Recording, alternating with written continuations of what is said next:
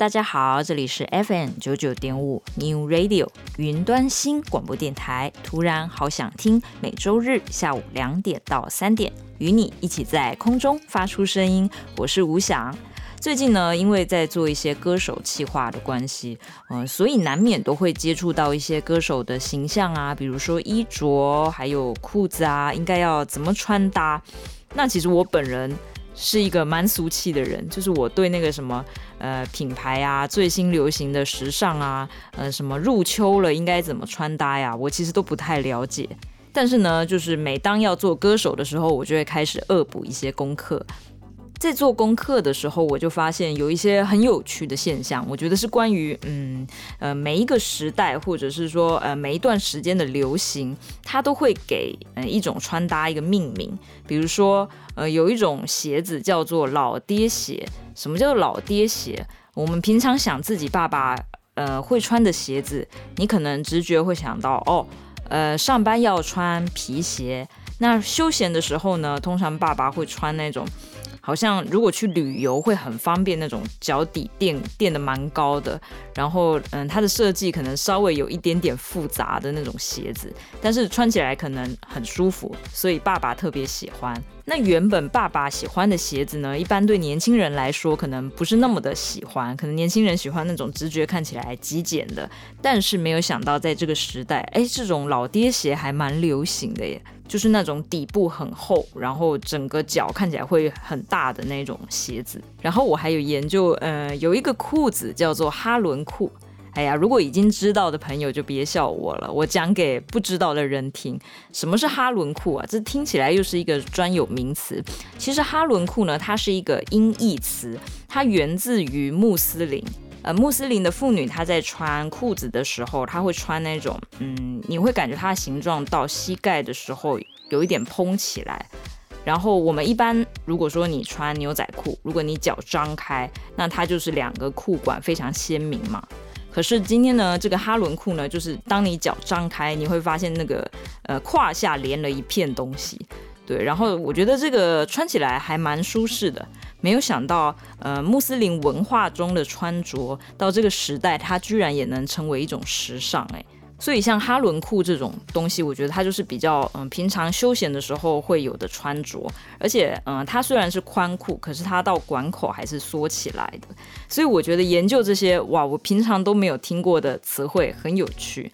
那可能很多人平常有在逛，呃，网络，呃，买一些衣服啊，可能他们就会很有经验，说，呃，这些术语是什么意思？你看，我都用术语来形容这些衣服、裤子了。好啦，今天的节目呢，依然要带给大家一些好歌。呃，我们开场的歌曲就来分享马念先在二零二一年发行了一张专辑，叫做《Mama Jeans and Daddy Shoes》妈妈裤跟老爹鞋。刚才我们已经有介绍过老爹鞋了嘛？那妈妈裤是什么呢？嗯、其实我研究了一下，妈妈裤它也是一种类似牛仔裤的裤子，但是呢，嗯、可能它是属于不那么贴身的，它比较宽松。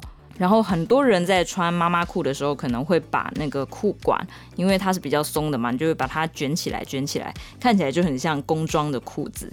对，所以这个时代，呃，爸爸的时尚，妈妈的时尚，居然也很受年轻人注意哦。接下来就要来分享，呃，收录在这个二零二一年这张专辑里面的歌，叫做《台北纽约》，这是由马念先自己作词作曲的，一起来欣赏。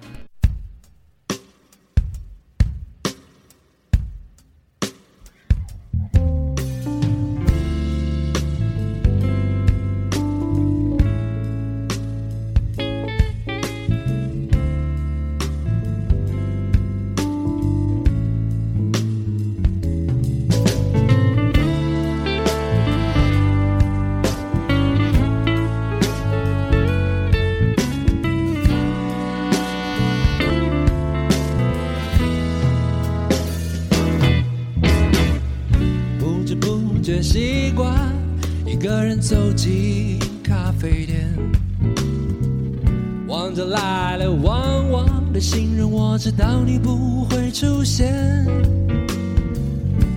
下班了，台北，清晨的纽约，我独自走完这条街，终究还是回到一个人的房间，多了一点倦意，还有几封无聊的信件，午夜的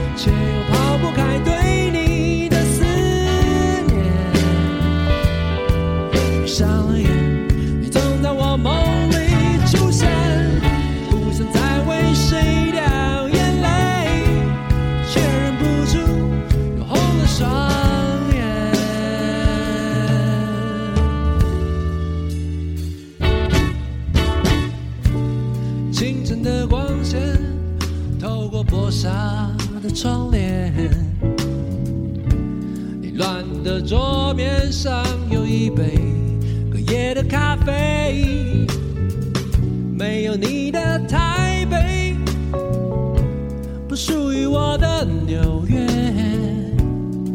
或许时间能带走一切。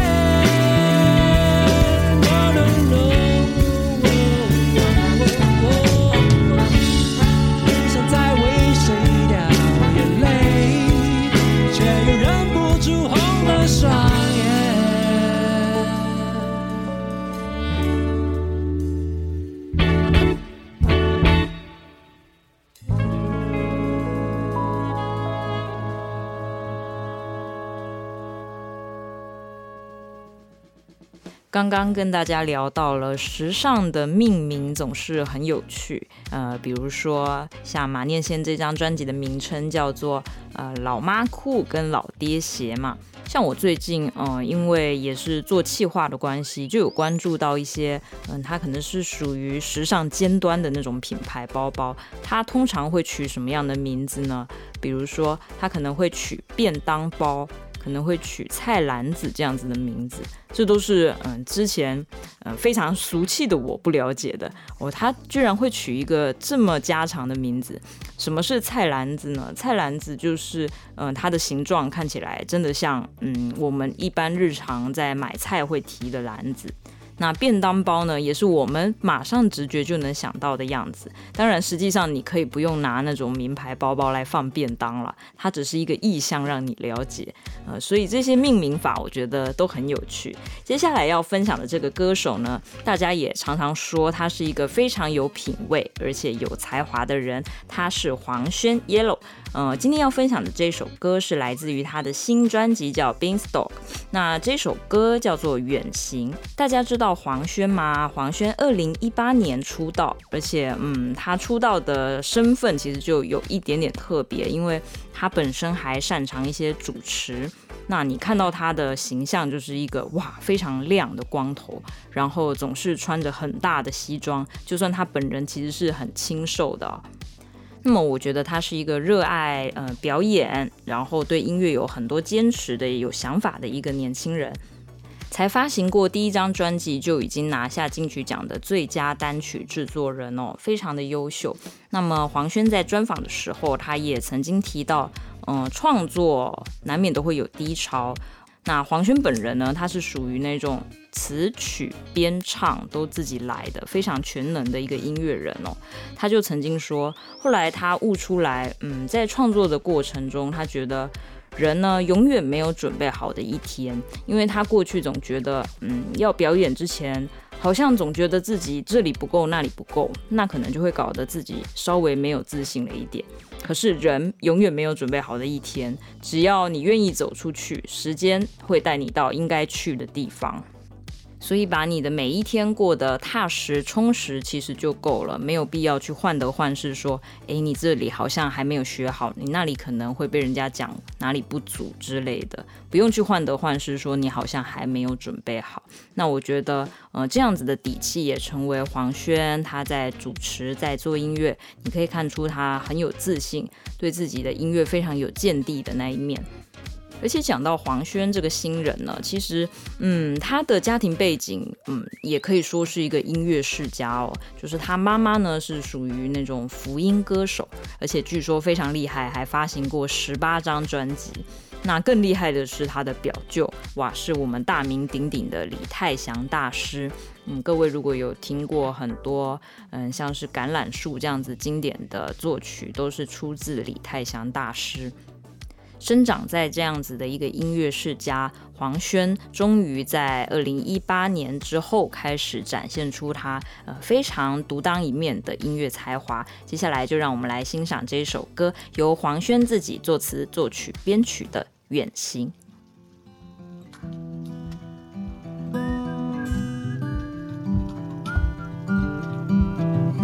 我在想。等待一个人扬起了帆，何时能靠岸？把遗憾留在一片沙滩。海很蓝，我在你听不见的距离呐喊。当我回头看。入海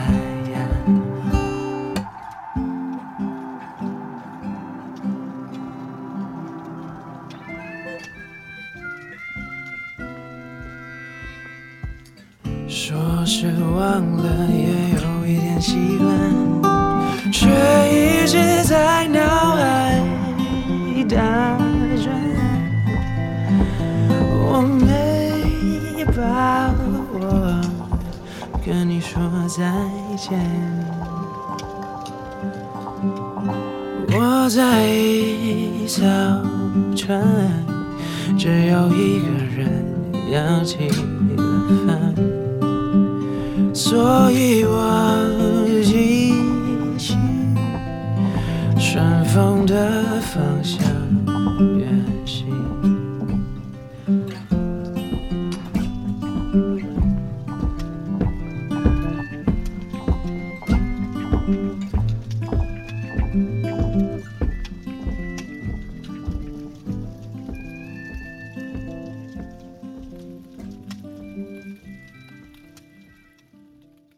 来自黄轩的《远行》收录在他二零二二年的最新专辑《Beanstalk》。呃，《Beanstalk》是什么意思呢？嗯、它其实是一个童话故事，而且你应该是听过吧？嗯、就是杰克与魔豆。但是当然，《Beanstalk》它的意思是指豆的茎，就是它的比较长的那个部分。那么，为什么黄轩他会把这个 Beanstalk 这个童话当做他专辑里面的命名呢？我们要带大家回顾一下这个童话。嗯、杰克与魔豆，哎，不知道大家还有没有印象？呃，原本是因为，呃，杰克是一个孩子嘛，一个小男孩，然后他的妈妈呢，呃，年纪大了，然后比较赚不了钱了，又生病，所以他就在家里躺着。过去呢，他们家是靠母牛挤牛奶为生的。那现在做不动了嘛，就觉得那不然我们把母牛卖掉吧。呃，所以他就吩咐那个杰克去外面，哎、把这个母牛去看能不能卖个好价钱。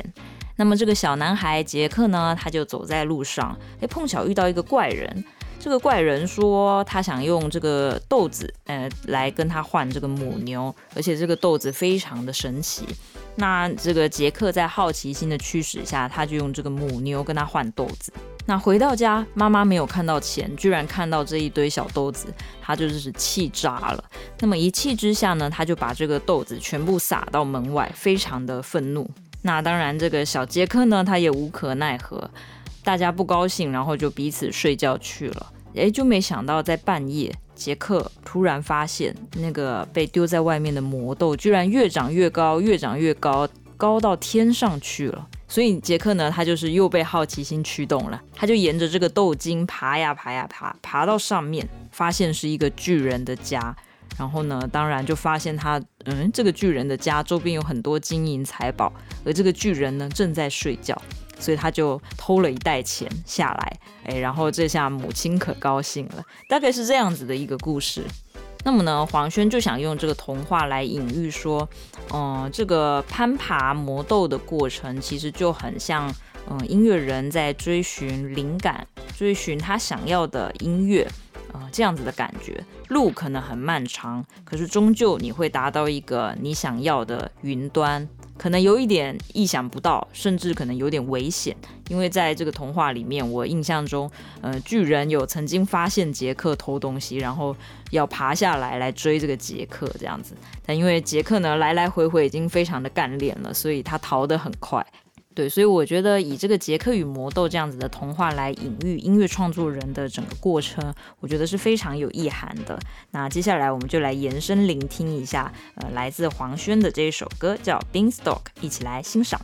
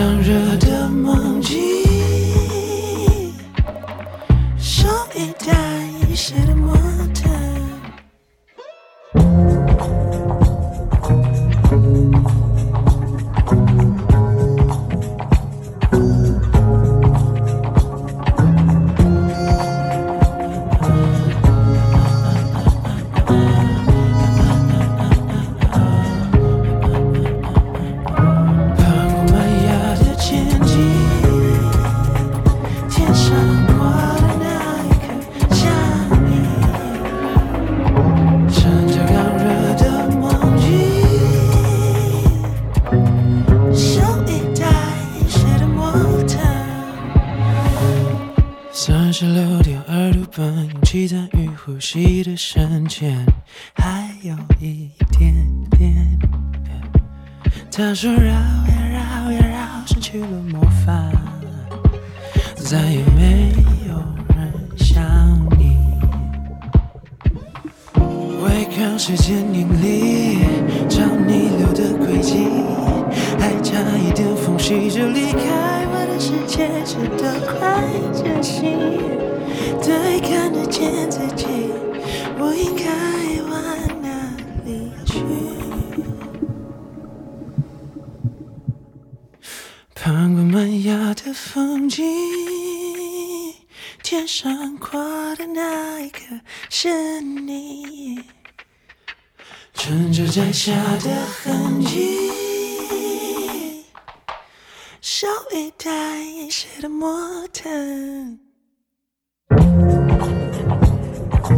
模特。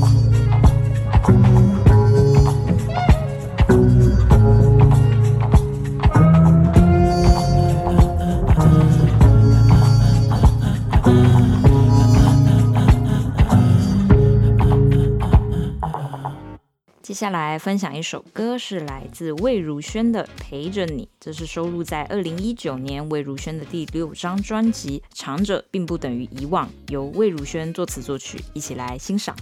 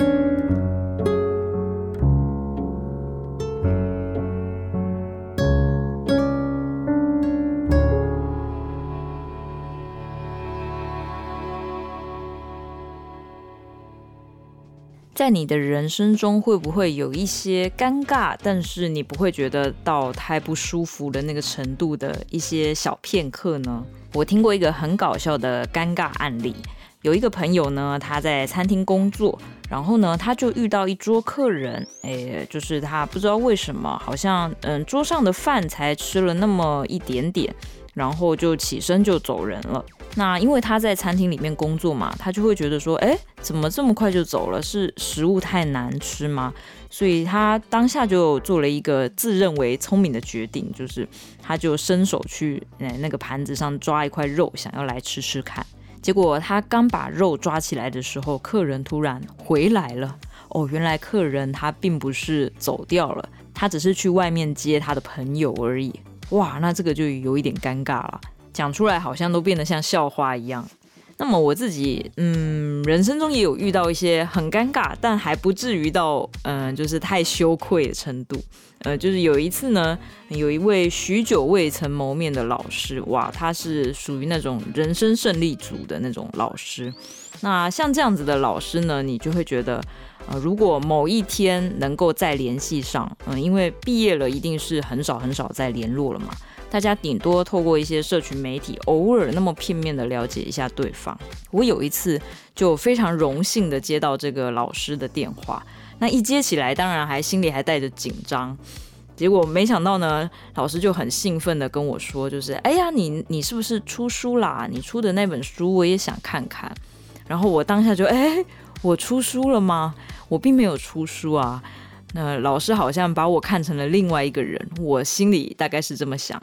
而且因为老师真的很久没有打给我，所以我实在是觉得，嗯，老师有可能是认错人了。我只有发过歌，我没有出过书。但是呢，因为接到老师的电话，还是非常的开心啦。然后因为发过歌，嗯，跟发书，嗯，虽然字数不太一样，但是不管怎么样，也是一种肯定喽。所以我感觉电话那一头的老师好像也不怎么尴尬。再来，嗯，人生中有一些尴尬，但是也不会说太不舒服的事情。我还想到，嗯，就是因为像我自己是，嗯，会自己煮咖啡的人。然后有一次呢，我就碰到一对长辈。那这对长辈呢，就是为人也是非常的热情。嗯，有一次就跟他们坐下来聊天，那聊着聊着聊到咖啡，哇，这对长辈就很兴奋。他们就跟我说：“你一定不会做咖啡，对不对？我教你，首先应该要一要怎么做，二要怎么做，就是完全把我当成一个我好像从来没碰过咖啡的人一样，然后非常热情讲解要买什么呀，要一定要注意什么细节的事情啊。然后因为他们非常兴奋，所以我虽然很尴尬呢，但是我并没有戳破他说，其实我会做。”对，人生就很有趣，有一些小尴尬，哎，然后你不要戳破它，你就让它自然的发生，自然的过就好了。未来你再回想起来，它可能都是，嗯、呃，你可能会莞尔一笑的小事情。接下来就要分享这首歌，是来自马兹卡在二零二二年发行的新专辑《事情是这样的》。呃，他这张专辑有点特别，因为我们都知道马兹卡呢，他呃一直以来都是以雷鬼为主调的嘛。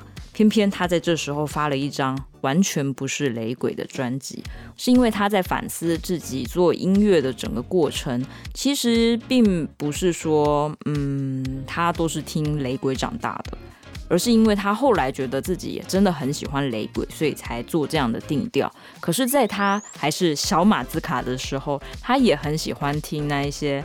呃，一般的 pop 流行歌啊，也听一些 R&B 啊。其实他听的歌那些曲风都还是很广泛。他也深受嗯两千年有那么多优秀的嗯华语流行音乐影响。所以呢，嗯，在过去他其实也有听一些很不一样的歌，才会就把这个专辑名称定成说事情是这样的。最早其实是这样子的。好啦，接下来我们就欣赏这一首由马兹卡自己作词作曲，非常搞笑的一首歌，叫做《尴尬的浪漫》，一起来欣赏。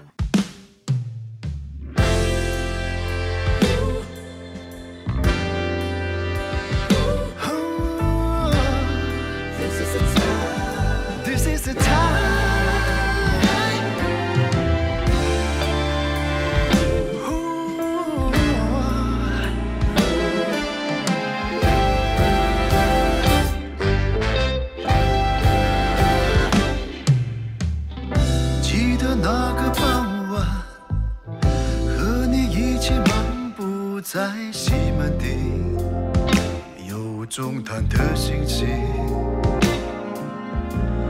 手中那杯冰咖啡，为我紧张的汗流了浃背，感觉有机会。长发随风飘散，就是看上的善良可爱。哦，街灯突然一点点亮起来，嗯，好像你也发现周围气氛变得深深起来。就是现在，就是现在，我鼓起勇气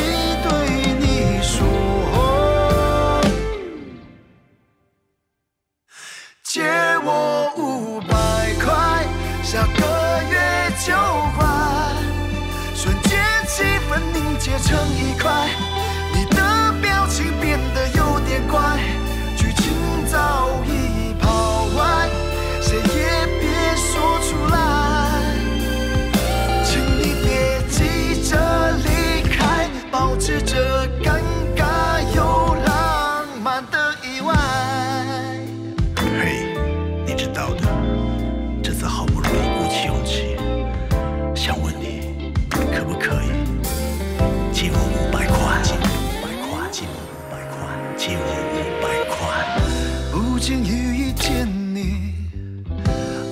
又是傍晚的西门町？难道这是注定？你就站在我面前，用的是我最喜欢的香水，橘子口味。长发扎了起人为的自在。身边的情侣去了又来，是否你也刚好想要有人一起经营未来？正在期待正在期待。我却先开口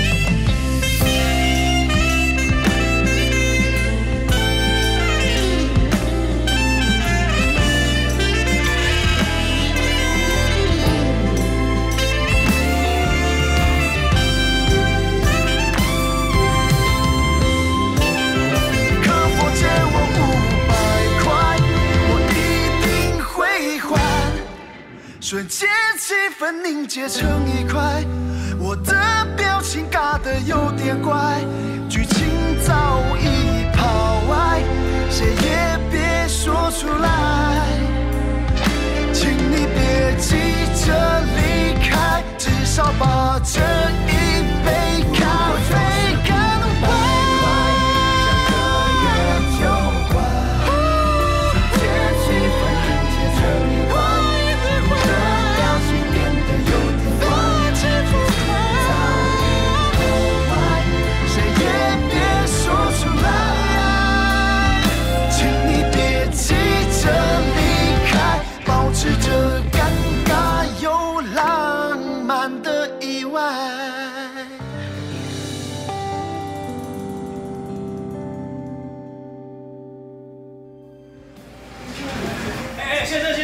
钱呢！哎哎哎！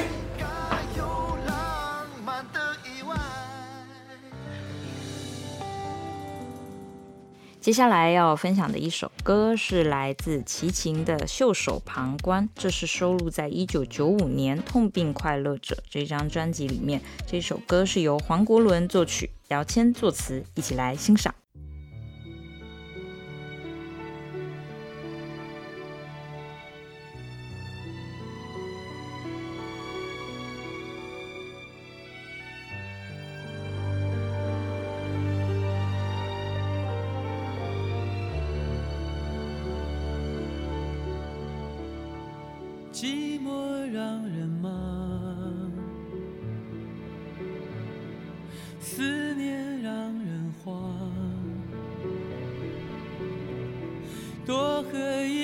就，多吹一些风，能不能解放？生活有些忙，坚持有点难。闭上一只眼，点上一根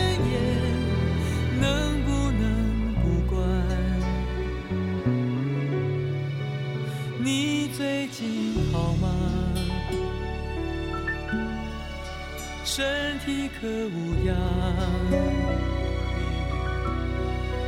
多想不去想，夜夜偏又想，真叫人为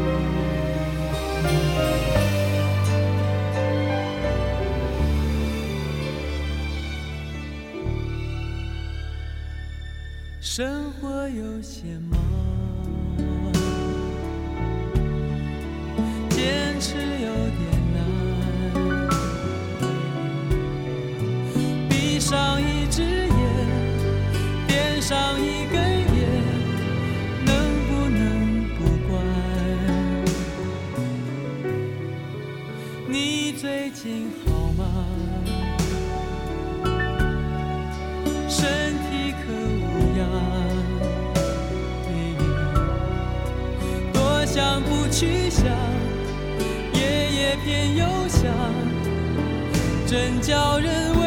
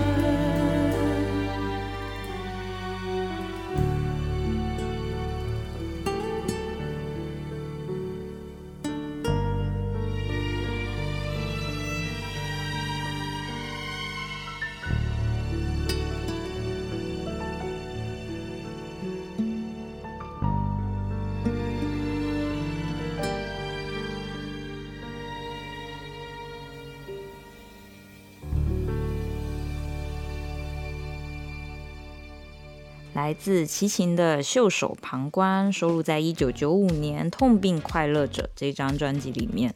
嗯，“痛并快乐着”这个词到现在在网络上都还是大家非常爱用的一个词汇哦。有非常多网络的流行词是源自于呃一些很知名的歌曲。像我最近就很好奇啊，因为很多 YouTuber 啊、都一直在讲一个词汇叫 “mapu”。呃，就是那个，它两个都是口字旁啊，反正它好像是一种嗯语助词 mapu 啊，好像有一点可爱。那这个 Made 的是什么意思呢？嗯，它怎么解释？有那么一点抽象，呃，也可以说是那种哭哭惨了，也有一种就是哎呀，这件事不关我的事啊，这个很很无言啊这种感觉。那我其实一直都哎不知道这个 Map 是哪里来的，只是莫名其妙就流行起来。后来我才知道，呃，是因为周兴哲的一首歌叫做《怎么了》。嗯，我们都知道周兴哲现在是非常多年轻人非常喜欢的一个歌手。那《怎么了》这首歌在 YouTube 上的点阅也有一点三亿，非常厉害。这是二零二零年的歌曲哦。那为什么说这个《Map》跟周兴哲这首歌有关呢？其实如果你去听周兴哲的这首歌，它是一个很正经的情歌啊，呃，非常好听。但是里面刚好有一个。歌词叫做每一步，那这个每一步呢，唱的比较滑顺一点，就变成 “map”，非常的可爱。所以后来这个词就变成时下年轻人蛮爱用的一种语助词，它也没有真的特定指什么意思。那我就回想到，嗯，之前蔡依林的那个野蛮游戏里面，不是说老虎、老鼠傻傻分不清楚吗？对，后来我们无论在大家的政治评论，或是对娱乐八卦的评论啊，有时候就是想要说一下，就是说傻傻分不清楚，它就像是一个表情符号一样，已经深入人心，而且。一提起来就能够用，很有趣。那我觉得这个痛并快乐着其实也是，这是谁创造的词汇呢？是作词人李格弟。那我觉得我们现在可以来欣赏这首歌，我觉得非常的好听。这首歌是由江建民作曲，李格弟作词，来自齐秦的《痛并快乐着》，一起来欣赏。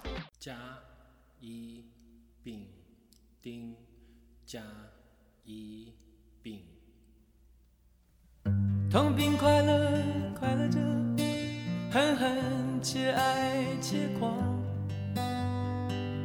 痛并快乐，快乐着，不离不问啊不想，痕迹深爱，爱既有伤痕，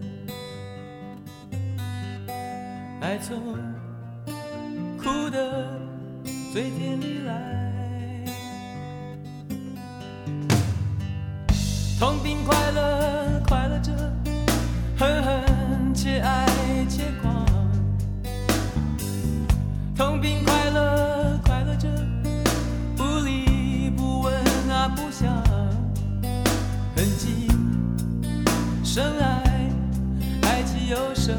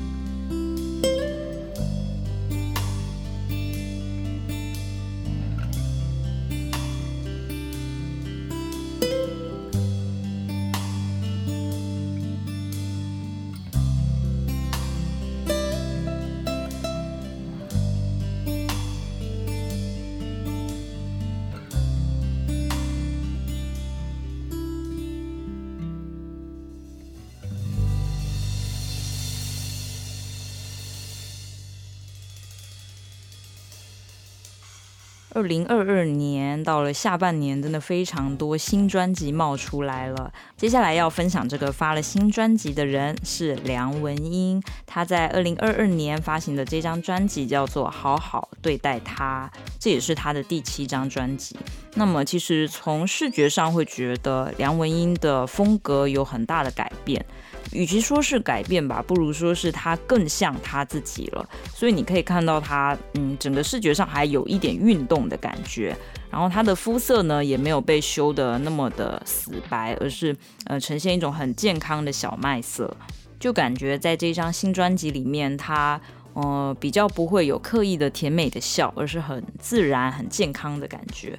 从二零零八年，他在星光二班拿下了第二名的好成绩，一直到现在，嗯、我们都知道他过去发行了非常多的专辑，然后也都算是嗯比较甜美、比较走心的那种风格，点阅率都非常的高。那么现在，嗯，因为他的人生经历了一些事情，我记得在二零二零年的时候，他宣布他离婚了，然后时隔两年，他终于又回归歌坛来做音乐。那你在这一次的专辑里面，也可以很明显的看到，嗯、他的作品上面的一些变化，给我们看到全新的梁文音。这一首歌叫做《一自己》，是由王大文作曲，杨耀成作词，一起来欣赏。